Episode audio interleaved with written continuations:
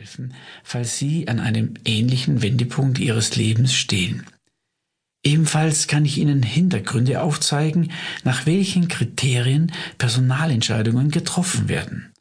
Das soll Sie als Zuhörer nicht motivieren, danach bestimmte Techniken anzuwenden. Nein, es geht darum, situationsgerecht agieren zu können und eine Win-Win-Ebene zu erreichen. Die Inhalte des Hörbuches sollen dazu beitragen, dass Sie Ihre Individualität positiv betrachten und sich dementsprechend authentisch in jedem Bewerbungsgespräch verhalten können.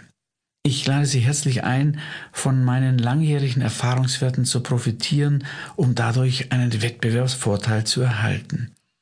Der Arbeitsmarkt befindet sich in einem permanenten Entwicklungs- und Veränderungsprozess.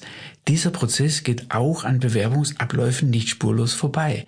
Mit anderen Worten, wenn vor Jahren die Art und Weise, wie wir uns beworben haben, funktionierte, ist dies kein Garant, dass diese Vorgehensweise auch heute noch erfolgversprechend ist. Ludwig Börne schrieb so treffend, in einem schwankenden Schiff fällt um, wer stillsteht, nicht wer sich bewegt. Will heißen, wenn wir uns auf die Veränderung einstellen und uns bewegen mit der richtigen Einstellung und den richtigen Werkzeugen, dann wird es auch klappen. Das ist meine Erfahrung, die ich als Geschäftsführer, als Outplacement-Berater und Coach mit vielen hunderten Personen erleben durfte. Im Folgenden geht es nicht um Motivationstraining und um Selbstsuggestion nach dem Motto, alles ist möglich. Der Fokus meiner, besser gesagt unserer Arbeit richtet sich darauf, Menschen zu unterstützen, sich in diesen zum Teil chaotischen Bewerbungshickhack zurechtzufinden, Perspektiven aufzuzeigen und den Blick für die Kriterien zu schärfen, die möglicherweise in der Vergangenheit für das Scheitern ihrer Bewerbungsstrategie verantwortlich waren.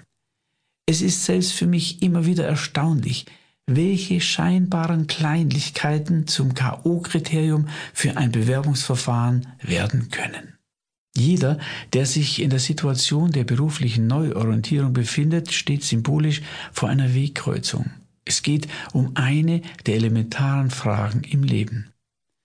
Es gibt Fragen, die sollten wir uns nach meinem Empfinden sehr gut überlegen. Wen möchten wir heiraten? Wollen wir Kinder? Welchen Job möchten wir wo ausüben? Eine Fehlentscheidung kann uns einen großen Teil Lebensfreude rauben. Die Fragen, besser gesagt die Antworten, haben einen sehr hohen, wenn nicht gar den höchsten Stellenwert in unserem Leben. Wir vergessen oft, dass sich unser Leben nicht aufgrund von Einsichten ändert, sondern aufgrund der Entscheidungen, die wir treffen. Es geht also nicht um die Frage, gehen wir heute in ein italienisches oder in ein griechisches Restaurant.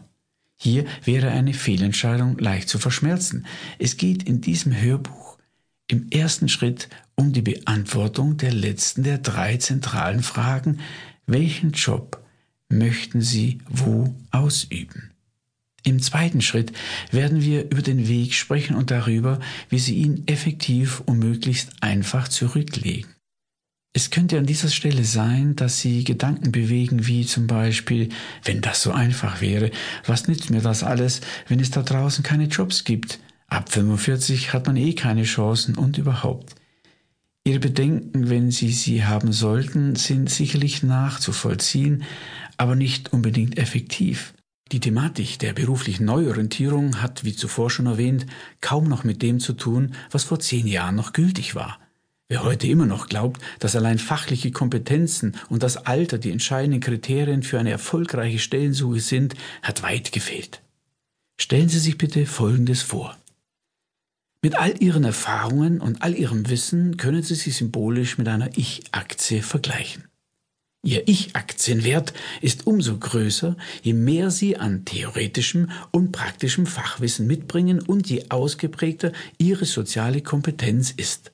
Was letzteres für das Einstellungsgespräch bedeutet, dazu kommen wir später. Jetzt kommt aber der entscheidende Punkt.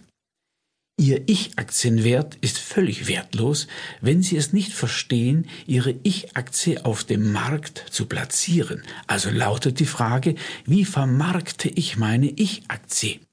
Jeder, der keinen so hohen Ich-Aktienwert hat, es aber versteht, seine Ich-Aktie gekonnt auf dem Markt zu platzieren, ist ihnen weit voraus im Vergleich zu denen, die einen sehr hohen Ich-Aktienwert haben, es aber nicht verstehen, diesen